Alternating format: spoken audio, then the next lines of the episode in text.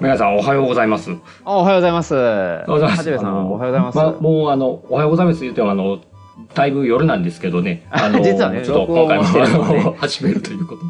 あの、ちょっと、こう癖でちょっと言うてしまうんですけどね。あの、芸能人的な入り方ですね。芸能人的な、いつあでの、もおは何よでうもおございます。はようございますと、おおはようございます疲れ様ですって済ますおや疲れつ。様です。まあ、ちょっとそんなこんなでね、あの、始めていこうと思います。あ、よろしく、今日もよろしくお願いします。病院薬剤師のためためちょたイめエそれはあの、皆さん、今回は、はいえっ、と、どんな話をしてくれはるんですかね。そうですね、今日のテーマですけども、今日ははい。抗がん剤による口腔粘膜炎について考えていきたいと思います。口腔粘膜炎について、まあ、はい口内炎とか、そういう感じですか口ね。内炎についてですね。もう、本当ね、あの、僕もようできるんで、ちょっと。あー、よくできます。ねなんか活かせることがあった ら、非常にありがた辛いいんでですすけどよねね。。辛いんですよね、口内炎。僕もよくできるので。ねあ辛いですのよ痛く今てね回は抗がん剤によるね、あの口内口腔粘膜の炎症なんですけど、あの、はい悩んでる方もね、多分使える知識やと思うんでね、ちょっとよろしくお願いします。よろしくお願いします。ただですね、ここで、はいはじめさん、あの、我々病院薬剤師のためためちょためですけども。はい。もう毎回そうなんですけど、まあ、普通のことは、こう、情報提供をご提案しないのが我々のチャンネルのあ、特徴ですよそうね。。あの、 まあ、あの、全然違う話にね、結局、あの、け皮膚障害の時もね、あの結局最後あの便利グッズの紹介になってましたからね。 まあ今回もまたそういう感じで、そうですね。こうスタートとゴールの着地点の予想地点が違うっていうのがね、特徴かなと思いますけども。あのよくあることやとは思うんですけどね、こう始まりと ちょっとあの終わりがね、あの全然違うっていうのは、予想外のところに到着してしまうのがね。やっぱそれがね人人生中ものになるんですかね。今回もね、そんな感じになってますのそんなで、感じで最後まで楽しく聞いていただけはれいば、最後ま嬉しでいよなろとしく思おいま願いす。します。よろしくお願いします。とはいえまずはですねはい抗がん剤による口腔粘膜炎の特徴について、まあ、まずはベーシックなところから振り返っていきたいと思います。はいあのーまあ、いろんなものでできるんですけども今回はちょっとあの細胞障害性殺細胞性の抗がん剤の口内炎について見ていこうと 5FU とかあの今まそうでですあのはい説明したところやとそういうところの薬になるわけですね。そうですねまさにその通りで、えー、と殺細胞性抗がん剤 5AFU とかのものですけども一応、まあか、できる時期ですけどもあ投は与い開始後、あの大体1週間前後に発症することが多いというふうに言われてまして、はできる場所も、まあ、口の柔らかいところ稼働するとこですねあ動くところまあよまあ要ほできるところはほっぺの裏側ぐらいとかになるんですそかうね。ですねよくよくこう口動かして動くところになるんですね。そうですねあの比較化粘膜みたいって言われるみたいですけども、まあ、か硬くないところ柔らかいところに硬くなでいきやすい。でまあ、問題がない場合はあの、まあ、発症したとしても、まあ、大体まあ2週間ぐらいで回復するのが一般的なんですけどもはいはいはい。あの、まあ、ちょっとひどくなってしまう方もたまにおられるとあーまああのこうなんて言うんでしょうこうやっぱ抗がん剤にね使ってるっていうのもあるかなと思うんですけどもうあの治るもんがこうちょっと治りにくくこう長引いてしまう方もおられるって感じなそんうですかね。ですね。まあ、てなると、まあ、なかなかこうずっと口内炎がある状態ってなるとあのやっぱ生活の質 QOL が低下するっていうのがねもう想像にしやすいかなというふうに思いますけども普通に口内炎できてる時喋りにくかった喋りりにくいとですかよねねなんかあのーちょっと辛いものとかもうすぐ染みたりとか染みちゃうとかねねあのー食べ物への影響がねやっぱちょっと辛くなってくると大変で多すよいね。ですよね。うんまあ、痛みとか食べ物痛食べると痛いであるとか出血するとかこう温度に弱くなるとかですかね熱いもの冷たいものが染みちゃうってなるとなかなか食べれるものっていうのが制限かかってきちゃったりとかするかなそうですよねもうあのもう大体ね今の時期とかだとあったかいもんとかであの食べたいのにそれがなかなか食べれへんってうんもうスそトうでレすスよねになりますしねまあ、こういうのとあとまあ吐き気とかがこう合わさってしまうともう特に最悪というかちょっとすごいかわいそうなことになりがちかもしれないあーひどい感ですじになりますね。まあ、口内炎で限って考えますと、まあ、CTCAE またグレード評価についてですけどもあの食事の変更を要する場合はグレード2、グレード2はいで経口摂取に支障がある場合はグレード3、はグレード3はい、もうちょっと食べることも難しいってやつですね。そうですねなかなか形状を変えなきゃいけないであるとかになってくるとうんグレード2で、まあ、あのそもそも食べることが難しくなってくるとグレード3入院を要するかなといった形になって入院を要する。ははい、なのであのやっぱこう口内炎のあの確認事項ですけどもこう食べ物飲み物への影響があるのかっていったことであるとかあとまあ痛みの有無について確認されることをあお勧あめしーます。痛いか痛くないか。はんはんはいそうですよね。あの、本当に痛みやったらね、食べるのも結構しんどい時とかありますもんね。そうですねなかなか痛い中でご飯食べるのね辛いですしなかなか食欲も湧きにくくなってしまいますがやっぱ食べないそうとです治らないっていったこともありますのでああ、そ難うしいそうですね。やっぱりこう栄養をね、そうであすねの、体に入れないとね、再生するもんを再生しないですからね。はい、で口腔粘膜炎の、まあ、厄介なポイントなんですけどもあ厄介なポイント。はい。こう吐き気止めとかと違ってこう標準治療がないんですね。これはちょっと大変ですね。こう、もう、あの、迷ったらこれっていうものがないっていうことになるそうんですでかすね。ね発症してしまったら次何をするかっていうものの決まったものがないっていったことになります。はい。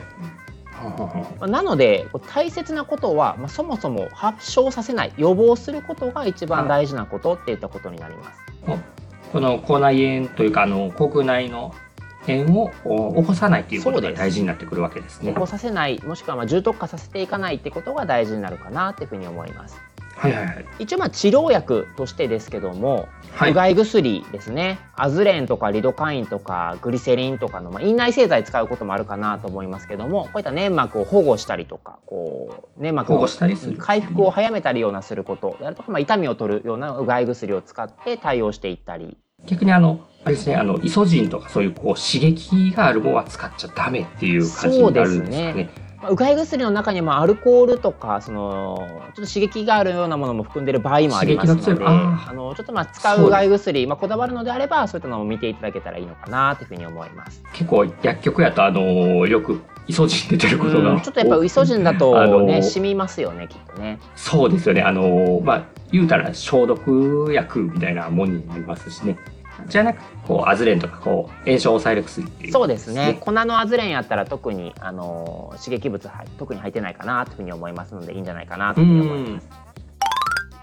あとはまあ飲み薬でいうと鎮痛薬ですね、はいアセトアミノフェンであるとか鎮痛薬、痛み止めですそうね。アセはトアミい。ノフェンとか、N セイズであるとか、ロキソニンとかですかね。まあ、ひどい場合は、まあ、麻薬医療用の麻薬を使うこともありますが、まあ、基本的には WHO の疼痛ラダーってやつですかねそういうのを使って薬剤を選んでいくことになるかなと思いますはい。他には、まあね、あの口の中に塗る軟膏ですね、ああ、軟膏ですね。はアい。ズレンの軟膏がそうですねアズレンの軟アズ膏レンのがあ軟膏ったり、まあ、口腔用のステロイド軟膏があったりあの市販でもたまに売ってるやつでもありますもんね。あそうでの私、八兵衛はよくケナケナログをよく、 あの、愛ケ用ナしてログをます。ねまあよく俗に言うこうアフタ性軟膏アフタ製の、そいわゆる、あいわゆる口内炎、ザ口口内内炎、炎の口内炎。使うかな。ただまあこの、まあ、特にまあこういった抗がん剤によるはい口内炎ですけども、まあ痛みが強い場合、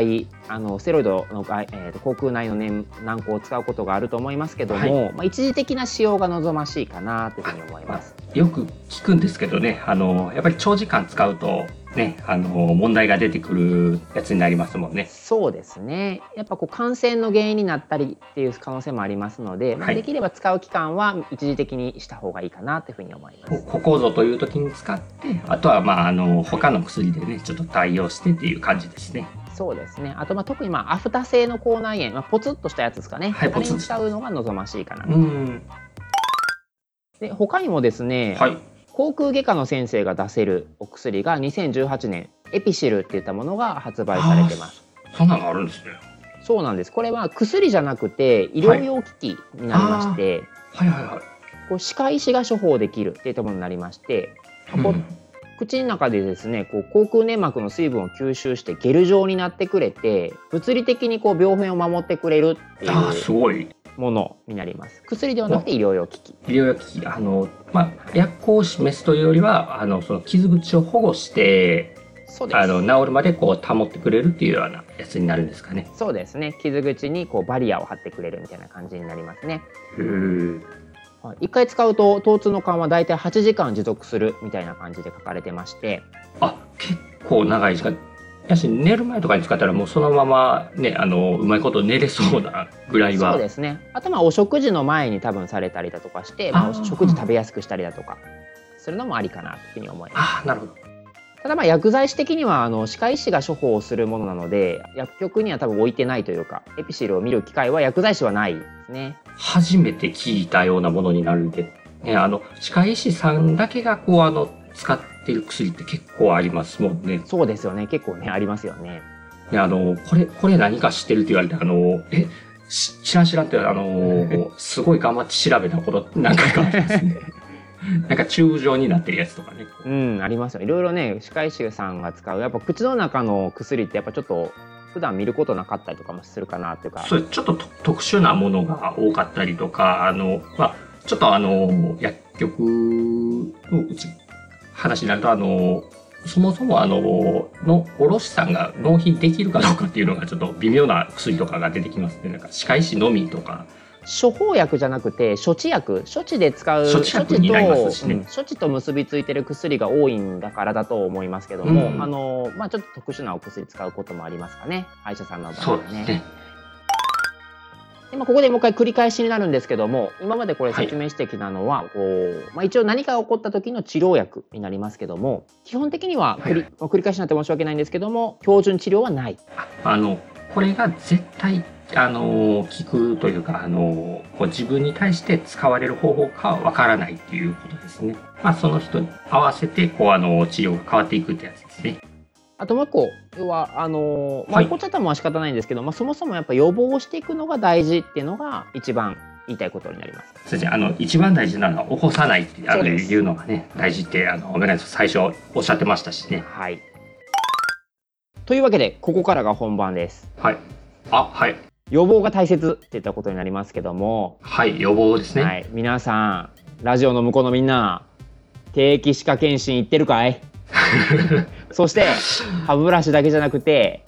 フロスとか歯間ブラシは使っているかないやーちょっとこれあのほう私にもあの耳の痛い話になってきそうですね。そうですよね、なかなか難しいかもしれないですけど、今、歯周病の話をちょっとさせてください。歯周病の話ですね、ここからは歯周病の話をちょっとされていくということでそうです。歯周病、まず歯周病についてですけども、はいなんと日本人の45歳以上の男女、いずれも大体もう半分以上がはい歯周病にかかってるっていうふうに言われています。恐ろしいですねもう恐ろしい大体2人に1人はもう歯周病あるっていうことですね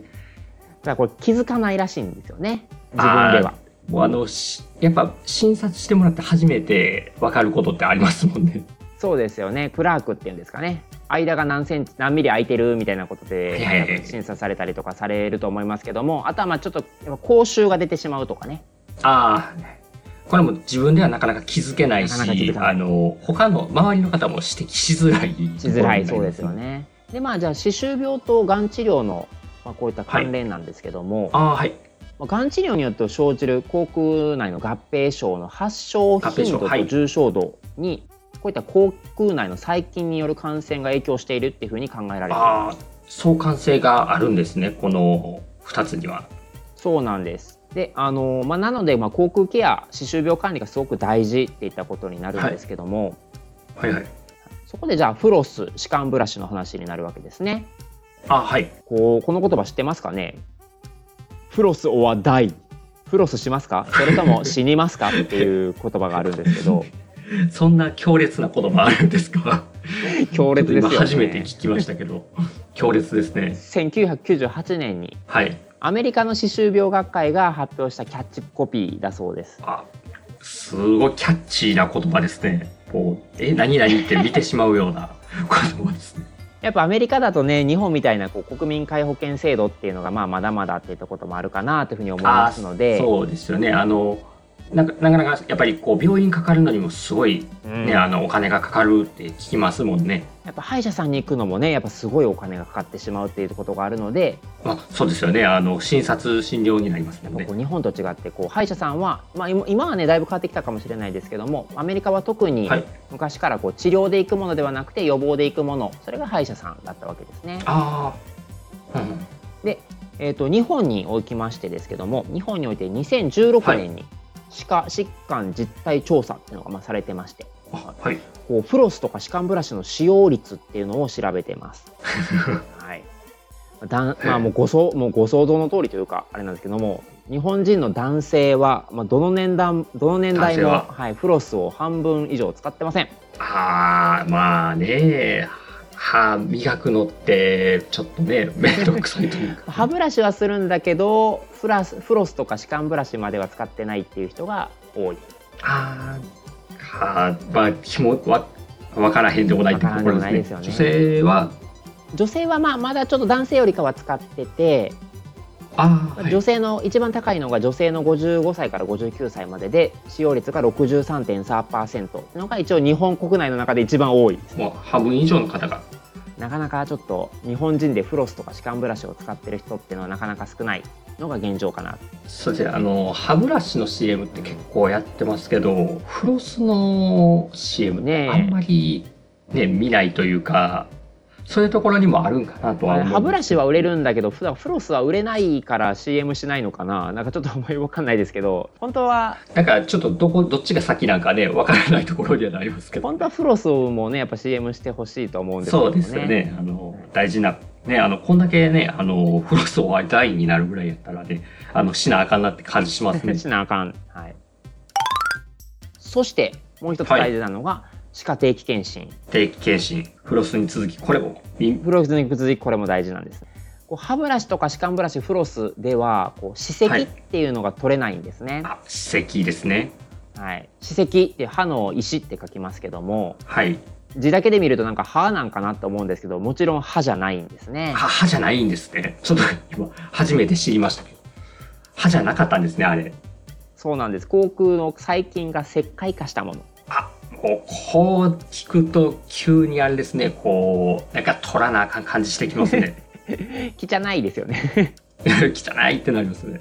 口の中のね細菌が石灰化したもので、まはあ、いザラザラしているので、こう歯石にがザラザラしてるからさらにそこに細菌がくっついてあこうさらにそこで歯周病菌がまた溜まってどんどん悪くなっていくみたいなこあ、負のスパイラルが悪循環を生むやつですね。もうどんどんどんどん悪くなっていくってやつですね。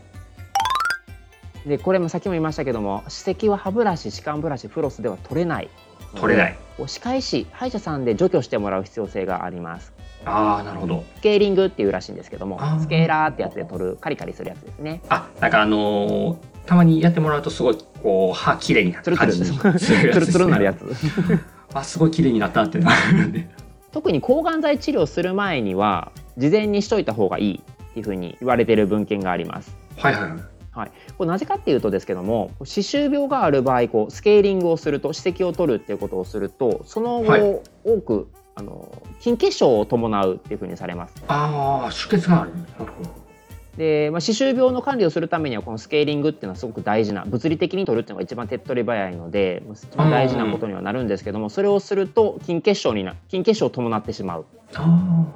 ってなると抗がん剤を要は始まった後ではできないやりにくいっていうことになるんですねあ、ああ、なるほど。もうあのーこうやってしまった後ではもう遅いというか、リスクがもうあるってことですね。抗がん剤治療が始まった後だとちょっとそれが筋血症でね免疫力下がってる抗がん剤で免疫力下がってる中で筋血症を伴うってなるとちょっと部分的には収まらない可能性があるのでそうですよね。どんどんどんどん広がっていきそうな感じしますよね。そうですよねも貧血症やったらそうですよね。なので抗がん剤始まるできれば7日前1週間前ぐらいまでにこういったスケーリングを終えておく方のものがいいっていうふうなことを言っている文献もありますあまあなのでですねわざわざ当てたらあれなんですけど抗がん剤が始まるから歯医者さんに行く人って少ないと思うのでそうですよね。あのそれその前になんかやること他にもいっぱいありますもんね。あの入院の準備やらなんやらとかね。なんやらねだから普段からやっぱ定期的に歯科検診に行く癖というかこううん。定期的にこう予防的に歯科検診に行って歯石を取ってもらうっていうことをずっとやっぱしとくべきだと思います。まあ結果的にそれがね、あのこうちょっとお金の話になりますけど、コスト的としては安く済むっていうことにもつながってきますもんね。はい、やし安全やしあの口腔安全粘やし膜炎の重篤率も下がる下がる。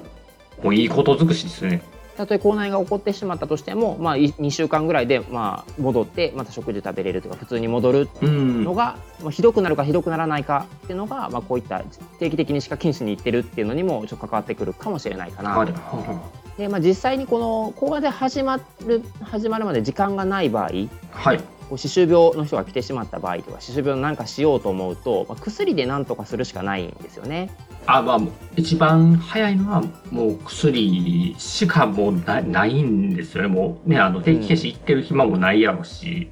本当はスケーリングしなきゃいけないんですけど歯医者さんで、それもあのーもう抗がん剤が始まっちゃったとかなるとスケーリングすると危ないのでそうですね薬でなんとか歯周病を抑えるしかないんですけども、はいまあ、使う薬はまあ3%のミノサイクリンらしいんですけどはいはいこう残念ながらこう薬では歯周病菌のバイオフィルムを破壊することができないもうあの肝心の薬までじゃああの菌までこう薬が届いてくれない可能届い性がてくれ高ないいそうなんでですすね。なので歯周病菌をこう薬で薬だけで倒すっていうのは現実的には無理難しいねあの話になるということですね。なのでやっぱ物理的なスケーリングっていうのが大事ってことになります。はい、海外取ってもらおうっていうところですね。そうです。といったことで今日のことを、はい今日のこのラジオのことをまとめますとはい、人生変えたいなら東大に行くのもいいけど歯医者にまず行けこれです。これドラドオン桜が。あありがとうございま。す。ドラゴン桜ですね。はい。なるほど、あの人東生大変えたい会なら